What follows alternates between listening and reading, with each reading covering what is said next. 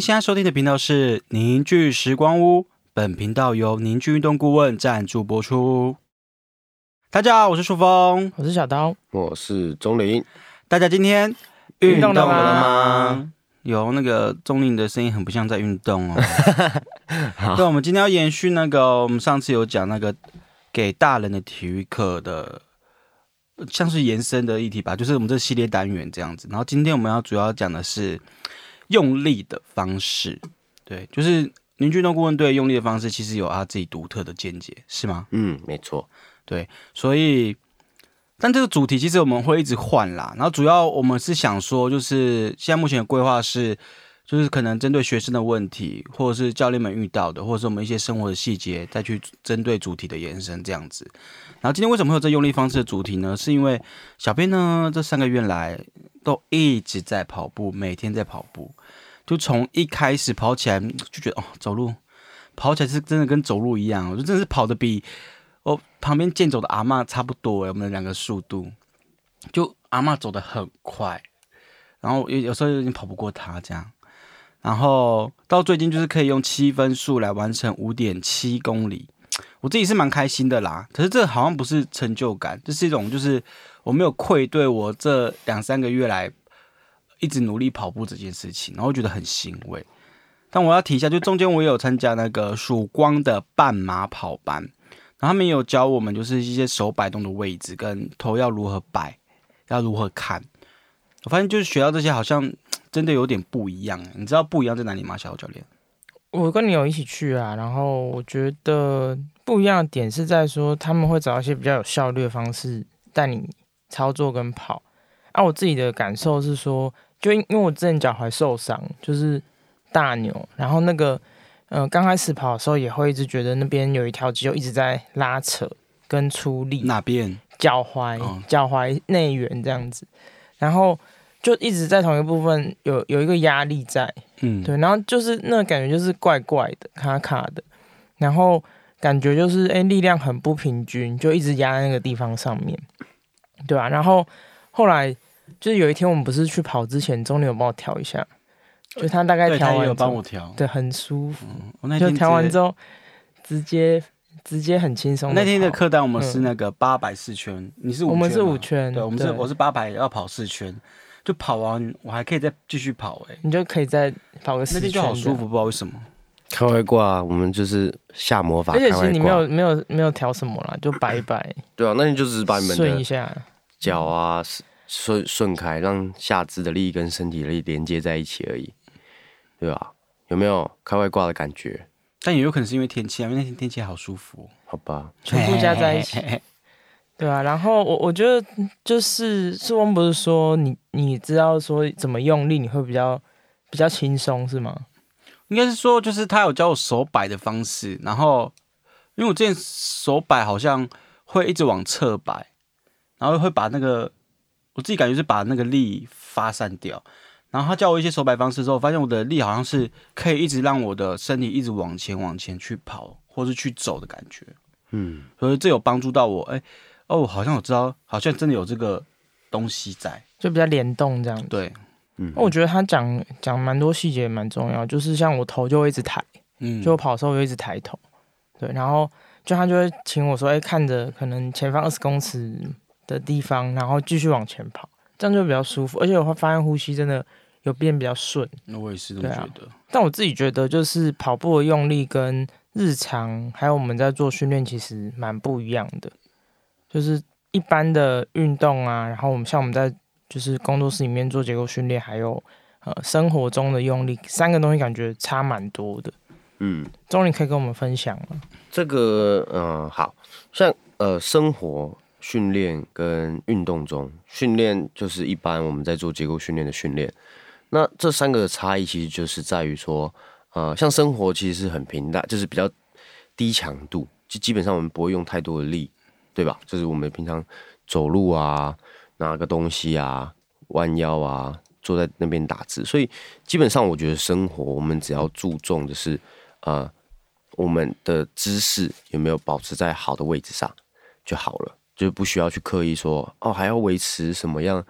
过度的张力啊，什么都不需要，就不用用力，嗯，对，收小腹。可是生活的用力不是应该要最注重的吗？因为就是我自己感觉是，就是日常生活中都在发生，就应该是伴随我们使用用力最久的方式。嗯，但大家可以想一下，这其实我觉得要注意的东西是很小的，就是像呃坐骨有没有坐正，然后呼吸有没有完整，这些会比较是我觉得日常生活要注意的就好。这些你说像我们训练里面会叫大家哦把身体张开来嘛，延长啊、张开啊、延伸啊，但是会发现呃那样子你在生活中你不可能一直保持这件事情，很难，而且它也是对我来说。长时间维持这个状态，其实是有点过度的紧张，就没在放松。对，就完全没有在放松了。所以我们认为生活，你还是要就是把你的身体放下来，然后让你的坐骨来支撑你的身。假设坐着的话，让坐骨支支撑你的身体。那站姿的时候，其实像我自己觉得站姿也不一定不能三七步，就是你还是可以啊。可是以我们也是会觉得说，哦，你只要让你三七步支撑的脚跟你的髋腰是连接在一起就好，你不要变成是。脚撑着，然后腰歪歪的这样，对，这这个会比较呃细节部分，我们会在我们那个就是原地工作坊会讲很多，或者我们团课也会去讲这个，对吧？那训练的话，你看这刚才讲的生活，那训练的话，呃，我们就会为了是目的是要去改变身体的结构嘛，所以才就会开始做一些呃身体的张力，或是呃身体延伸的力，或是我们常讲要要保持长的力来去做运动。来去做我们的训练，这样。那呃，运动它很大不一样的地方是，绝大多数的运动是有很多重心转换的。那有很多重心转换，也代表它其实变得更难。就像假设你们在刚才讲跑步好了，跑步其实它就是向前移动嘛。嗯。我们身体其实一直向前移动，所以我们身体在维持身体一定的张力，或者说我们保持一个长的用力，但加上重心的移动，就会变得更困难。什么什么是长的用力？嗯，好，我们再补充一下，长的用力就是呃，我们是透过不同的肌肉组织组合成一个力线。很多人可能会讲说筋膜，但对我们来说，它不只是筋膜，因为肌肉本身还是存在。肌肉的用力、筋膜的用力，或者是整个思想，就是动作思想上面的用力，都是会有关联性。它不单纯只是呃什么筋膜线啊，或是肌肉，它不是。所以我们会把它统称为长的力。对，所以就保持这个长的力去做跑动啊，或者做一些运动是很重要的，这样子。所以呃，再回到我们刚才讲生活训练运动，其实它最大差别就是强度的差别而已。对，所以我总结一下吧，简单就是生活就是放松一点。那训练的话，因为我们训练是为了要改变结构为目的，所以会在呃有张力的状态下去做一些特定的动作，去增加这个身体的空间。那运动的话就不一样，运动的话就是身体保持轻微的张力，然后使大量的使用长的力来去做运动，让你的动作更有效率。这样子，你这样让我想到一个问题，就是我以前在打球的时候，就是被录影的时候，我才发现说我可能打篮球的过程，当我身体要用力的时候，会想要抿嘴，又会想要咬牙齿或者抿嘴。嗯，那这算是一种你说像那个 Michael Jackson，就是会这样，不是那个那个咬一下，丹那个还有吐舌头这样。我不知道，但是我我被录影录到都是会抿嘴的。嗯，呃，这我其实没有办法给一个很明确的答案，但呃，就我自己感觉上好像是一种代偿。不这么认为，应该说我不确定啊，不，但我也不认为那是一个很严重的代偿。嗯，对，就是当然你说抿嘴很用力，或咬牙很用力。或是像刚才说，如果有一个人他打球刻意的去吐舌头很用力，那当然都会是呃一种局部性的用力，那当然过度都不好。但是呃，就像你说咬牙，那或是抿嘴，或是吐舌头，其实它伴随都还是会产生一些力量在我们的颈部嘛，对啊，所以其实有时候他如果善用这些力，可能还是好的。嗯，对，所以还是要看状况。那有些怎么说？有些人他如果过度。过度到他可能打完球的时候，他两边的颞颌关节会很酸，或者舌舌骨就是他的舌头下面的肌肉会很酸，那我觉得就要注意一下。嗯，对。小刀教练就是他，因为刚刚中间有讲长的用力，但我其实还是不太懂那是什么意思，可以举例一下吗？长的用力，有没有什么案例啊，或者学生的案子？比如说，我觉得比较。比较好形容，就是说打像你看到有人打羽球，他不是会跳起来，然后把身体张开，就是他的髋，然后整个身体延伸往后仰，然后再把球打出去的那个感觉，就你可以想象那个画面吗？可以啊。那那个就比较像长的用力，就是全身的大部分的组织、骨头，然后肌肉全部都一起连接起来，帮你发力。所以它就有点像是变成说，你橡皮筋被拉拉长，然后把这个力量蓄着，然后最后再发出去这样子。那有长的，是不是就有短？短，对啊，就是像短的，就比如说我们可能过去会在重训的时候做很多，可能二头弯举，就是举哑铃，就特别只训练单。他就训练，他可能就有一个明确的，就是角度跟呃，那叫什么？像轨道吧。然后重复的在单一个地方出力，然后反复这样子，就你会觉得他说，哎，那个肌肉是那一整条肌肉在收缩，那其他的地方，像我如果在做二头弯举，我可能是坐在或是蹲呃站着的时候，其他像脚或是髋，它就是没有在参与的。嗯，对，所以这就比较像是短的用力。那短的用力其实跟长用力目的，我觉得是目的性不一样。嗯，对啊，终于觉得。我可以补充一下，就是呃，一个在生活中很常见的，就是大家如果有煮饭的话，应该都有拿过锅子，对吧？嗯，所以所以你会发呃，假设你今天我们在煮一个东西的时候，拿这个锅子，假设锅子比较轻，或者它里面没有水的时候，你的手是可以轻松的抬起这个锅子，你不会觉得肩膀在用力。但是如果今天好刚好这个锅子里面装了很多食物，你正在炒，或者是装了有些煮用水煮的东西很重。但是你想要把这个锅子抬起来的时候，你用一只手想要把它抬起来的时候，你会发现，哎，你的手肘会往外打开，然后肩膀会很用力，或者身体会有点想要侧弯。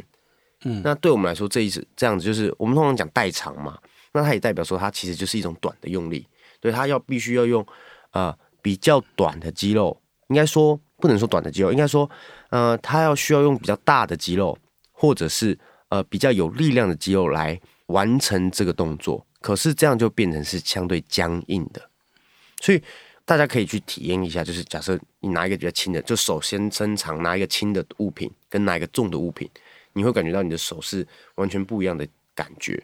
那拿到比较重的东西，它你的短程的力，我们讲短程力就可能是局部性的肌肉啊，它就会用很多很多的力，这就是我们讲称为短的力。那刚才小道有讲到目的性不同嘛，那对我们来说啊。呃长的力就是在运动过程中，我们所看到很多人说，你包含你刚才讲 Michael Jordan 啊，或是呃一些优秀的运动员，他们动起来你会觉得很协调。其实我们的呃观察下是，他很会使用长的力。对，长的力就是啊不同的肌肉组成的一个发展，就是动作发展嘛，动作发展出来的一个力。所以呃，他很他使用很多长的力去完成他的动作，就会看起来相对协调。对，那你呃大家应该也。会看到一些健美先生去跑步，就有一些练得很壮的人去跑步，你就会看到他会相对僵硬，卡卡的，对，对，你会觉得他好像机器人卡卡的。那原因是因为他的肌肉每一每一块都很会各自的工作，但没有办法协调。对，但这不代表说，呃，健美式的训练就不行，只是看你的目的到底是什么，因为它也是一种生活方式嘛。虽然我以我们的认知。呃，如果真的是以健美的角度或比赛的角度去看，它当然是会牺牲掉一些健康，这是我认为对会发生的事情。所以呃，就还是你自己选择你自己想要的生活形态是什么。对，因为一样，我们上次也有讲到，健美其实它还是可以带来一些不同的，包包含自信啊，或是一些情绪上的，就是啊提升都有可能。因为很多事情不是单一的，对我来说。那因为这样听起来好像就是短的用力就不用训练嘛。我的意思是说，就是应该还是有一些东西是需要用到短的用力的。嗯，好，我举个例好了。假设你今天这是我这是很很少见的啦。假设你突然有一个很重的东西压着你，然后你要把这个很重的东西推开，但在那个状态下，我们是没有办法运用重心，我们没有办法做出大量的动作。我们那时候就需要很就是需要短的力，是吧？对，嗯，所以还是有一些情境是需要短的力的，对。那所以说，你短的力需不需要训练？需不需要训练？其实还是要看你到底想要怎么样的动作。就是你想要强壮，那你的强壮的定义是什么？你希望你的强壮是怎么样的强壮，就会变成是这样。大概懂的意思。如果就如果 你就是需要那种，就像就像那个嗯搬那个瓦斯桶的大哥好了，从小我们家叫瓦斯，我常哦那大哥很厉害，他长他长时间你看他这样做做动作，他一定有身体有一部分是短的力很擅长，一部分长的力，大家可以想象嘛，就是他一定是上半身短的力很强嘛，对，但是下半身长就是身体的协调，他要背着重物然后去做移动，其实他也是同时要具备长的力的功能，所以。呃，就是针对你的生活或是你的运动习惯去产生你需要的方式就好。但是我们通常还是会觉得，呃，以协调性来说，那当然是长的力会比较好，对。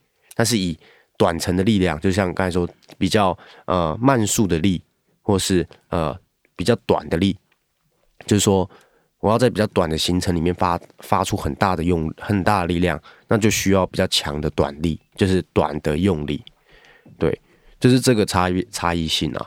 就我们刚才今天有分享，就是什么是长的用力，什么是短的用力，然后也有针对训练生活的运动，你可能要去思考说，哎，你到底要用什么样的力？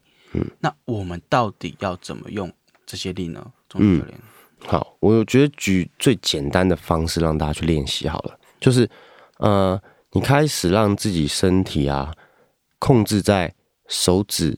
手掌上跟脚趾脚掌上控制的意思是说，假设我在跑步，跑步的时候我们会看到一个人，他的手会摆动嘛，或脚会摆动嘛，对不对？那很多的教练呢可能会说，哦，脚要抬高。那光是脚要抬高这个词，很多人他第出大脑会去控制的地方就不同。